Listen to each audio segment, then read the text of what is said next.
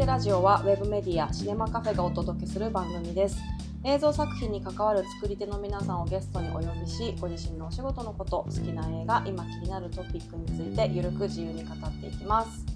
第12回目は奥浜レイラが担当します。そして今回のゲストは映画監督脚本家スクリプトドクターとしてご活躍されている三宅龍太さんです。よろしくお願いします。あよろしくお願いします。三宅です。さあ三宅さん今日ははい。代々木駅の東口の前にあるうん。飲食店街代々木ブロードウェイのフラッグシップショップのフラッグシップショップ合ってますよね？合ってます。カフェ。ブロードウェイダイナーをお借りして収録しておりますが、まあ、映画のポスターがいっぱい貼ってあったり。ねすごいうん。素敵なお店ですよね,、ですね。うん、駅の本当に真ん前というかもうすぐ出てねあの高架を越えたところにあってね、すぐでした。そうそう。うん。お店に今日はねあの現地集合だったんですけど、直前にあの道に回ってうろうろしてる2人がばったり出会うっていうね。三宅さんが眼鏡を拭いているところで遭遇して、あそうそうそう。私はもしかしたら人違いかもしれないと思いながら「み三宅さん?」って2回ぐらい聞いてそうそうそう。ばったり会いましたで結局お店までは一緒に来たんですよね、はい。よここだここだとかっつってね、ね、外から見てもうん、かっこいい、そうす昔ごい素敵古き良きアメリカのダイナーの雰囲気とうん。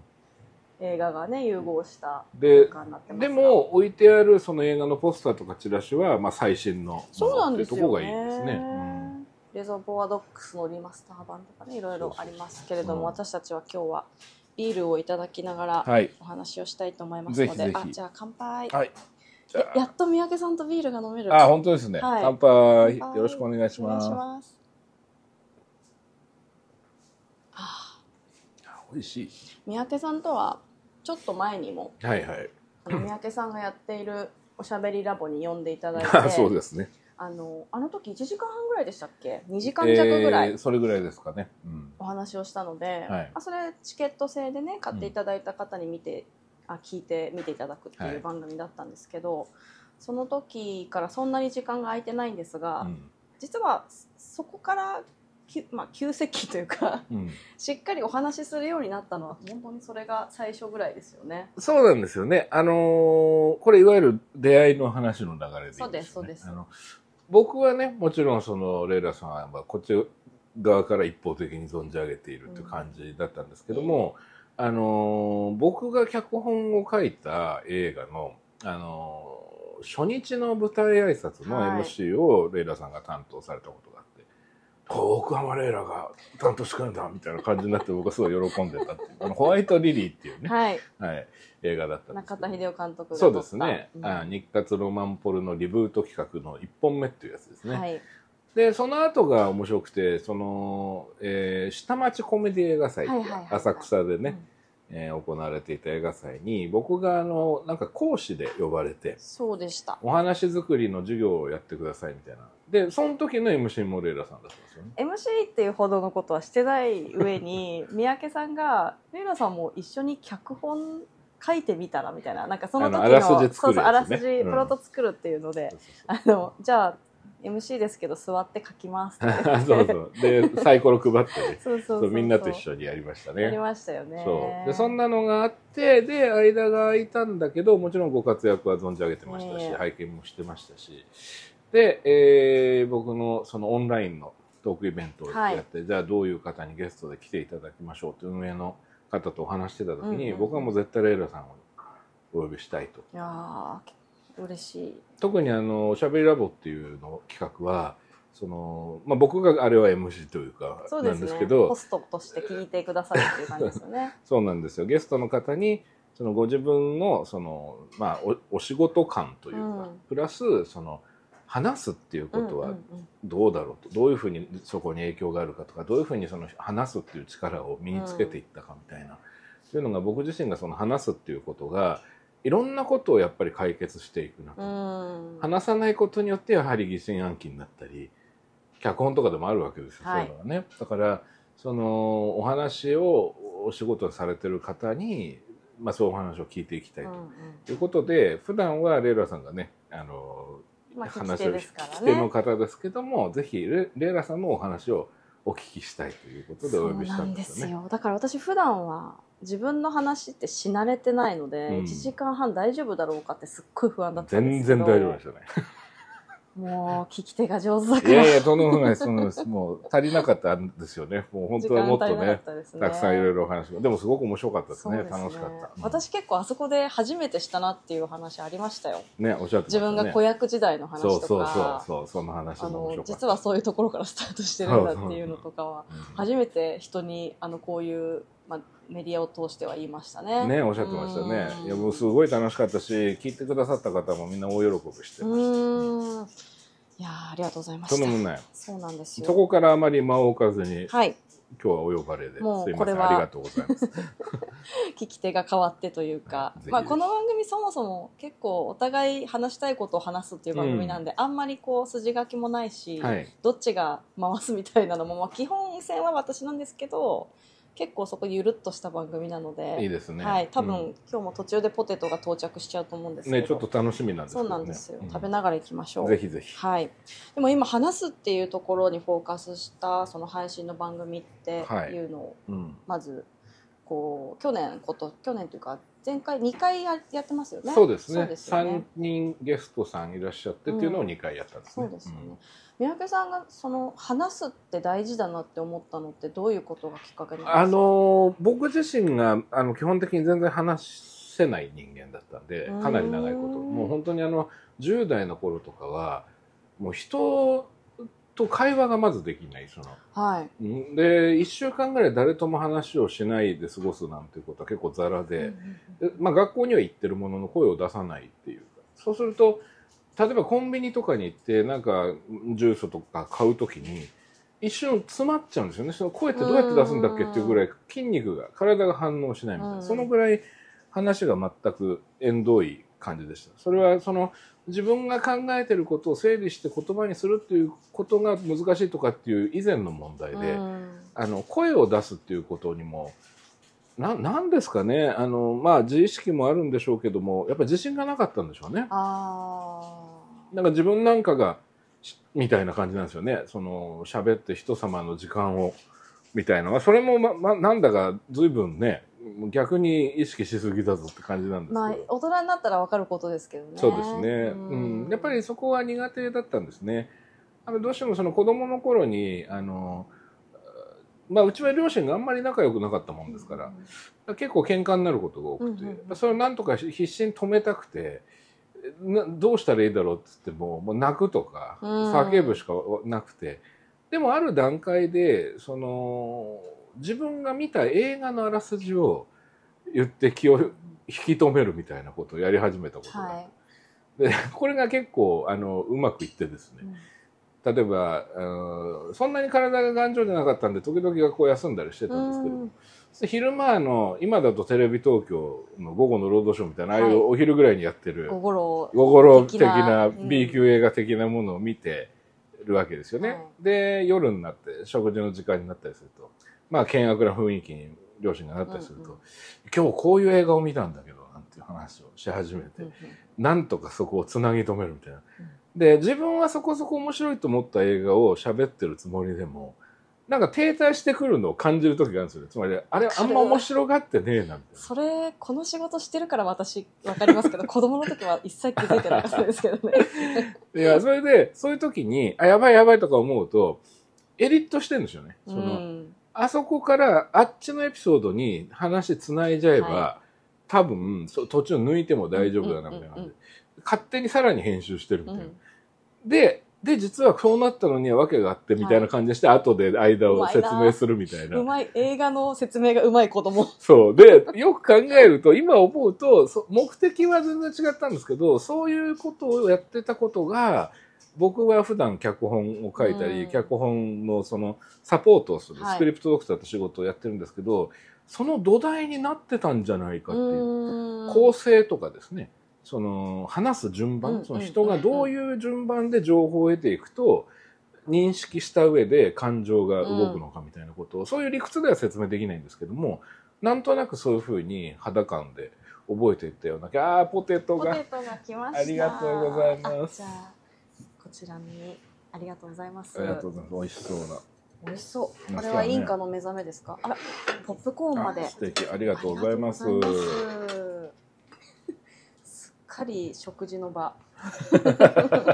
いいんじゃないですか？楽しいですねうん。食べながら。そうなんかねそんな感じですねだからそれ自体はあのまだ喋るということの重要性に気づいてるというよりはもう本当にこう追い込まれてそうしてた道でしかないんですコミュニケーションを円滑にするための材料としての、まあ、映画の、まあ、その時は解説でも説明でもなかったかもしれないけどそうなんですね。すっていう。そうなんです、うん。別に多分話題は何でもよかったと思うんですけど、まあ、映画が好きだったもんでそれしか逆に言うと話せるネタがないのでででも一番の目的はおそらくあのコミュニケーションが円滑にいってない人をたちを見るのが辛いんですよね。うんでもわかりうます、ん、で、はい。そそこをなんとかしたいっていう思いなんでしょうね。そうん、それが話す。でその結局は話す僕が話すとそれに対して質問が来たりうん。それに対して意見が出たり、うん。それに対する返答をしたりっていうふうに、まあ、結局そのあのスピークではなくトークになっていくわはいけですよね。はい。はい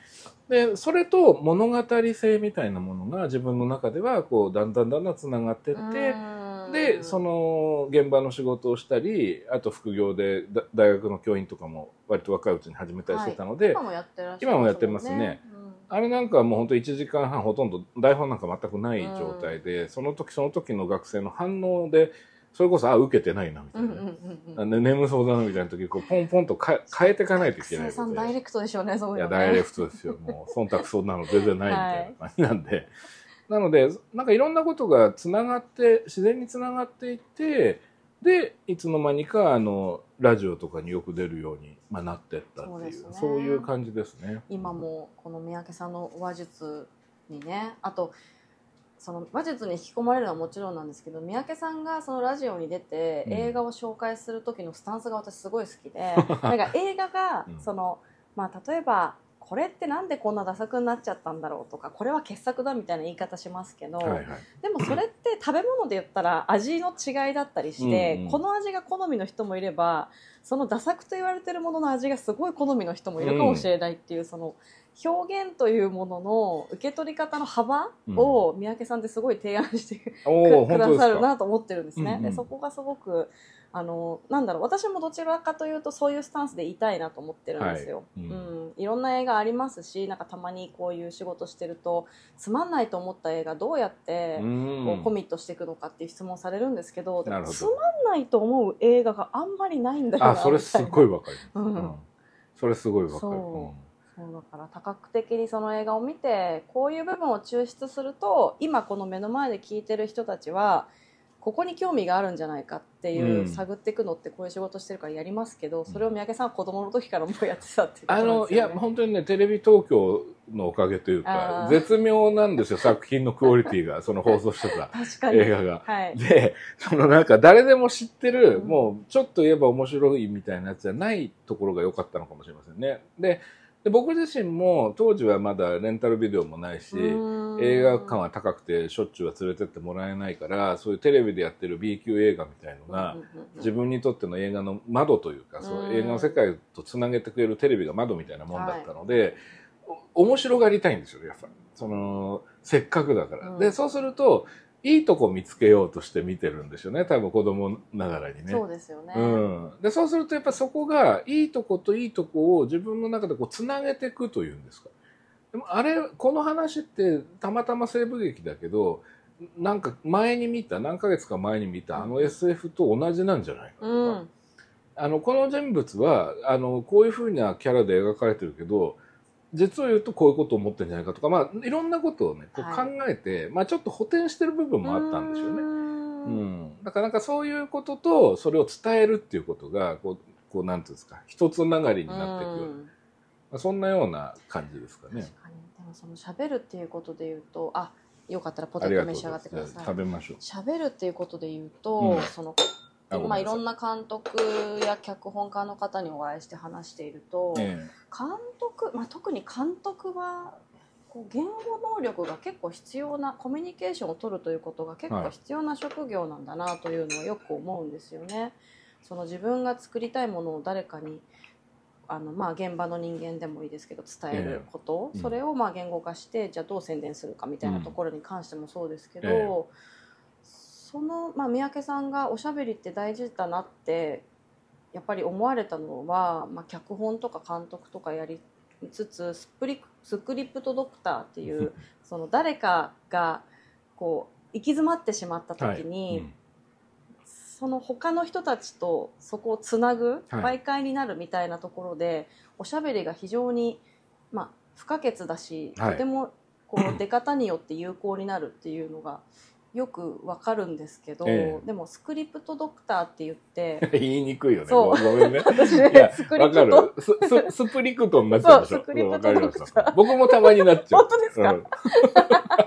スプリクトドクターになっちゃうね。うんスクリプトスクリプトドクターね。スクリプトですから、うんこれなんか違う名前をそろそろ考えた方がいいんじゃないかなと思って。でどもっといいどどこからスいやいや、海外ではスクリプトドクターがいますもんね。スクリプトドクターっていう仕事があっいてた、だきます日本でもあればいいのになというふうに自分がやっぱり脚本家なので、はい。そのキャリアの初期でやっぱうまくいかなくてしんどい思いずいぶんしたんですよ。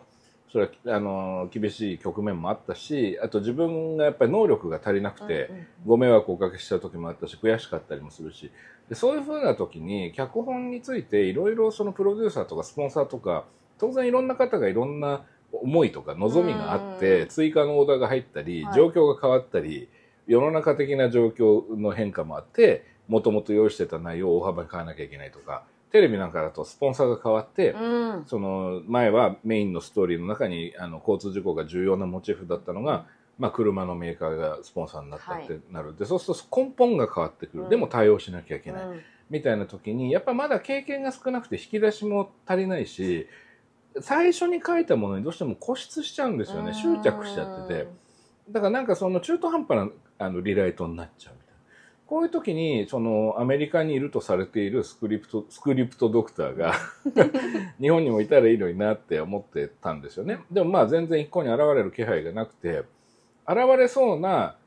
機運みたいなのは実はあったんですよ。2000年代の最初にそのアメリカ帰りの方で、はいその向こうの洋洋書のシナリオ本を翻訳されてる方とかがそういうことをさされようとしてた時期があったんです。へで日本のプロデューサーが何人か受けに行って知り合いも受けに行ってどうでしたと授業を。どうでしたって聞くとあの要は欧欧米とか米ですよね。米で使われてるシナリオ用語はすごく新鮮味があったけど、ーうん。結局のところうちらが違う言い方で普段やってることとあんま変わんなかったっていう返しがあって。それはそれでわかる気がするんですよ。うんうんうんうん。うん。あの日本のプロデューサーも脚本家も基本はすごく優秀な人が多いので、うん。なのでなるほどねという部分があった。ででもこんなに困る場面がある。自分自身が脚本家としても困るし、まあ周りを見てても知り合いの脚本家とかが精神的に疲弊してすごい苦しんでたり、うん。あのお医者さんにかかんなきゃいけなくなったり、うん。まあ、場合によっては僕の、まあ、学生時代の友人なんかは自死してしまったりっていうようなこともあったのでこなんとか日本にそういう仕事を作れないかっていう思いがあって、でじゃあ何がその要要するにハリウッドのシナリオのメソッドって面白いのいっぱいあるんですよ。三幕構成っていうやつとかいっぱいあるんですけど、うんうん。それ自体は実を言うと日本のプロデューサーも脚本家も大抵知ってるんですよ、はい。だそれを知らないから書けないんじゃなくて、書けてんだけどそれが状況の変化によってうん。書き直さなきゃなんないってこっちの方が問題で。でその時にまたその書き直しも普通はみんなプロだからできるんだけども要素がすごく複雑になってしまうケースっていうのがやっぱあって、こういう時にあの作家作家というか脚本家ですね。脚本家自身が本人のその能力を発揮できればいいんですが、うんあのらなんていうんですかね、まあ、僕はよく言うんですけどらしくない思考になってしまう、うん。その人らしくない思考に入ってしまう。はい、別の要素が加わったことによってまあ、自分が本来こうであるべきだったと思ってたものがうん。分からなくなっちゃう。見失っちゃうみたいなことなんですかそね。そうなんです、うでもっと言うとこうであるべきだが邪魔になることがあってその人自身がその何を描くかはずらさなくてもいいんだけど、どう描くかっていうのに執着しちゃってる場合とかがあるわけですね。そうするとそのどう描く、まあ、つまりホワットとハウみたいなことですけども、そのハウの方に執着し始めると状況を変えなきゃいけない時にうん。ものすごくマイナスになることがあって、でもそういう指摘はやっぱりプロデューサーとか監督はできないことが多いわけです、うん。まあ、当たり前なんですけども。でも彼らから注文が出る。もしくはスポンサーから出る、でどこが違うかなとアメリカのやり方と,、うんうんうん。と思った時にどうも向こうのやり方をいろいろ調べて聞いたり見聞きするとちょっとこう外科手術的というんでしょうか。はいはいはいはい。あのまあ大胆というか、はいあのでで僕多分どっちかっていうと日本でシナリオがうまくいかなくなる時ってお察し文化だったり思ってることをを内に秘めてあの声に出せなかったり、はい。あの遠慮してたり、うん。あるいはその忖度があったり、はいでこれが良くない文化だって言うけどでもそういうもんだから、うんうんそこ僕ポジティブに使えないかなとうん。つまりどちらかというと漢方治療みたいなその内側から本人のあのさっきポテンシャルって言いましたけど、はい。で立ち上がってくるそこを引き出していくようなやり方ができれば、日本のスクリプトドクターっていうその本来とはちょっと形違うかもしれないけど、できるんじゃないかなっていう気がしてでじゃあ僕やりますって言って、はい。まあ、言い始めたところ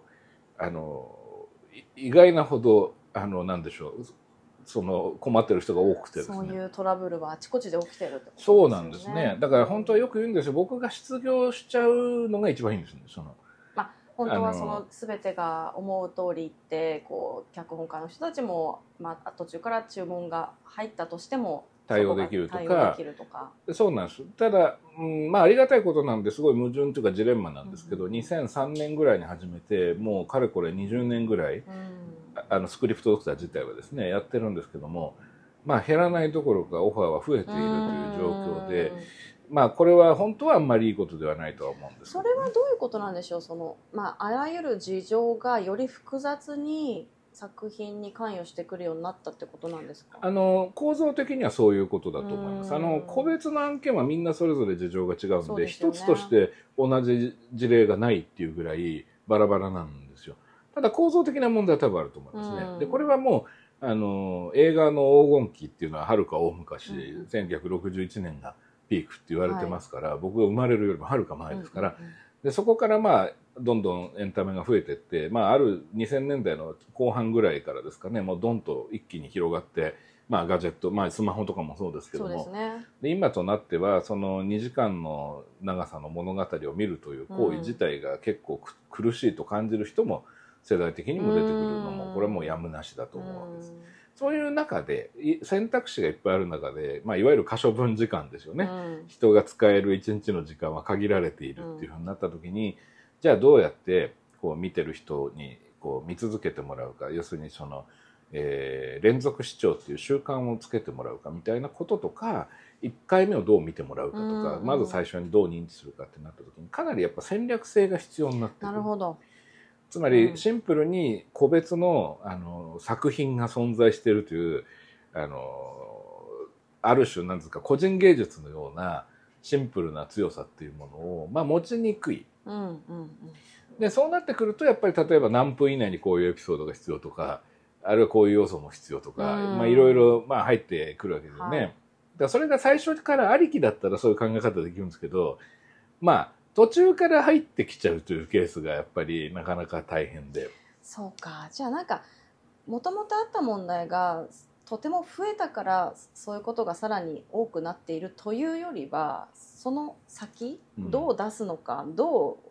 その視聴者に見てもらうようにするのかっていうところが細分化しているから三宅さんの仕事が増えてるってことなんあですそれはあると思います。うんというのは例えばその監督が自分で脚本も書いて単館で公開するインディーズの映画とかは昔から何も変わってないわけですね基本的には。はい、予算もそんなに増えないし、うんうんスタッフもそんなに増えないし見に来る人も限られてるしっていう中でそういう状況のそういうシステムの中でスクリプトドクターで呼ばれることはまずないんですよ。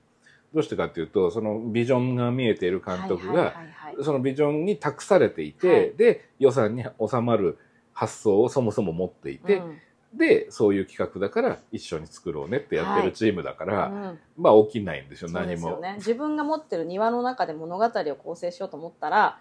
そこに別にじゃあスポンサーがなんだとかっていう横やりが入んないわけですもんね。そうですね、うん。入りようがないですよね。ね。うん、だからもっと僕が呼ばれるのはあのバジェットがある程度高い、うん、もしくはその複雑な要素をはらんでいる、まあ、原作がある。もしくは何かとタイアップ、はい、あの何か母体がもともとあって例えば CM とか、うん。連ドラとか、うん。何かしらのその時流行ったイベントなり何ら何らかのものが母体になってたり、うん。えーそれに合わせたキャストが必要だったり、まあ、そういったような要素のものとかですね。あるいはその原作が、まあ、例えば小説が原作だとするとそのとてもポピュラーではあるし、うん。それが映画になったらすごく話題になるとは思うんだけれども、まあ、実は根本的に一番魅力がやはり文学であるから表現できてる部分だったりする。でもじゃあそれをどのようにうん。アレンジしていくのかうん。とか、まあ、そういったところで、え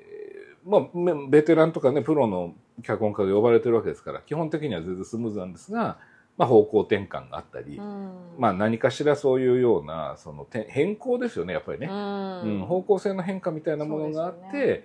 う,、まくいかなくなるみたいな。それそれはね簡単に言うと僕が何かその魔法を持ってんじゃなくて、うん。あの柔軟な考え方を、に気づくっていうその気づきみたいなことを外の視点が入ることによって。そうなんですそうなんです、うだから僕が例えば出したアイデアが「えそれ違うよ」と。あでも違うってことはみたいにご本人が気づくっていうこともあり得るわけでうん。すだからわざとあのある種そのとんちんかんなことを言って、ふっかけることでその何かそのご本人が重要なことに気づくみたいなパターンもあり得るんですね。うんそういうようなだからそこも結局だから話すっていうことになってくるんですね。うん最近だとそのクレジットされてるものされてないものきっといろいろ終わりなんだろうなと想像しつつですけど、はいされてるものでいうとブルージャイアントとかははい。入ってらっしゃいましたよね,、入ってますねそれスクリプトドクターとして入ってそうでしたね。浅田家とかもそうですねちょっ。と前浅ですけど田家はありましたし浅田家はスクリプトドクターっていうクレジットが東宝作品で出た最初のものだと思います。そうでしたか、はああれってだから脚本協力っていう言い方をこれまでもしかしたらされてた可能性が、まあ、近しいところでうん。言ともったらあるのか限んないんですすよね。脚本協力っていうのが実は最初の項を書いてたけどいろいろあってプロジェクトから外れていただきましたみたいな人を結果的に脚本協力というクレジットで残すというケースもあるので、はい。ここが難しくてい一つの例を僕が言うとそれがあそういうもんなんだって言って一般化されてしまう恐れがあるっていうのがあって、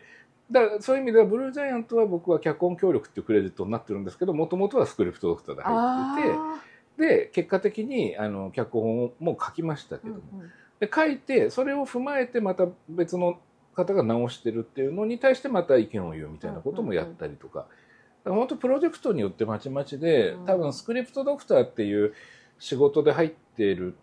まあだからその僕のやり方もそうやってその割とメンタルに寄り添うみたいなやり方でやってる人って多分世界にあんまりいないんですよね。三宅さんって心理カウンセラーをお持ちですもんね、はいそこはどういうタイミングで取ったんですか？あのそれを話すのって前編で大丈夫ですか？その。後編にしましょう結構そこねそうしましょう。長くなりそうな予感が。だとしたら次に回します。すいません。失礼いたしました。全然大丈夫です。三宅さんとはねあのこうなるだろうなと思ってましたので、申し訳ございません。予予定ないです。大丈夫です、というわけでじゃあ第12回はそろそろ終了のお時間なので引き続きこの後後編で三宅さんにまたご出演いただきましてその心理カウンセラーということも含めてお話をいただこうと思いますしあとああのあれですね。お好きな最近好きだった映画っていうところもいですね。そういう話もしましょう、はい。うん、三宅さんが最近何が気になっているのかちょっとこの後聞きたいと思います。ぜひぜひ。はい。告知はありますか？告知、うん。えー、告知。今のタイミングだと脚本あのオンラインの講座をやってるんですけど、あのちょうど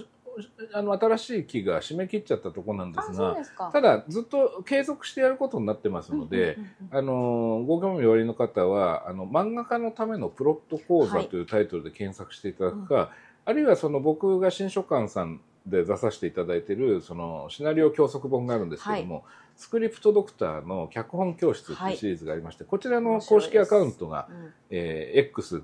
かっこ旧ツイッターの方でありますのでこれをフォローしといていただけると、はい。新しい講座の情報とかは、まあ、随時発表になるかと思うんで。そうですね、これだからその脚本教室って聞いたりとかプロト講座って聞くとまあもちろんそのプロのためのものでしょっていそう考えにもなると思うんですけどただ映画見るのが好きな人あ物語を読むのが好きな人たちにとってはその作品をどうやって読み解いていくかっていうヒントにもすごいなりますし私は脚本教室を読んでなんかこう開眼したところが結構あ、りました。本の方ね。はい、ああ、ありがとうございまはす。嬉しいですと。ってもいい本なのでよかったら。あと、はい講座場で気にしてることは実は今日お話ししてきたことと通じてて、うんうん創作で悩んでる方、あの、もしくは人間関係で、その、思ってる感情をどう出していいかわかんないみたいな方に向けてのお話も、あの、プロット講座の中に入ってくるんです。ああの、というのは、その人がその人らしい情緒でいられないと、ーうんいいアイディアって浮かばないもんですから。なので、ぼ僕自身もそういうふうにこう、苦しい心理状態になってると、自分では考えてるつもりでも、実は思い悩んでるだけみたいになっちゃって、こう思考がぐるぐるしちゃう時があるので、うんうんまあそういうのをどうやって解消するかみたいな話もしてるので、うんまあ漫画家じゃないからいいかってね思われるかもしれませんね。漫画家のためのプロトコルだってタイトルだと。うんうんうんでも、もうちょっと普遍性のある話をしてると思いますので、うんご興味おありの方はぜひぜひ。はい。というわけで、X、旧 Twitter でフォローを してください。これいつまで言わなきゃいけないんですか、これね X、旧ツイッターってつい言っちゃうんですけどこ もう私最近開き直ってツイッターって言ってます。れわかる。俺も。だから、そう、ツイッターって言っちゃうんで、ポストとか言われても、うんなかなかピンとこない。そうなんですよね。というわけで、あ、あの、この作り手ラジオもですね、X、旧ツイッターが。ございます。えー、インスタグラムとかもね、まあ、SNS のハッシュタグをつけていただいて、ハッシュタグはつくらじになりますので、そちらで投稿をぜひ感想とかお待ちしております。それでは三宅龍太さんありがとうございました。ありがとうございました。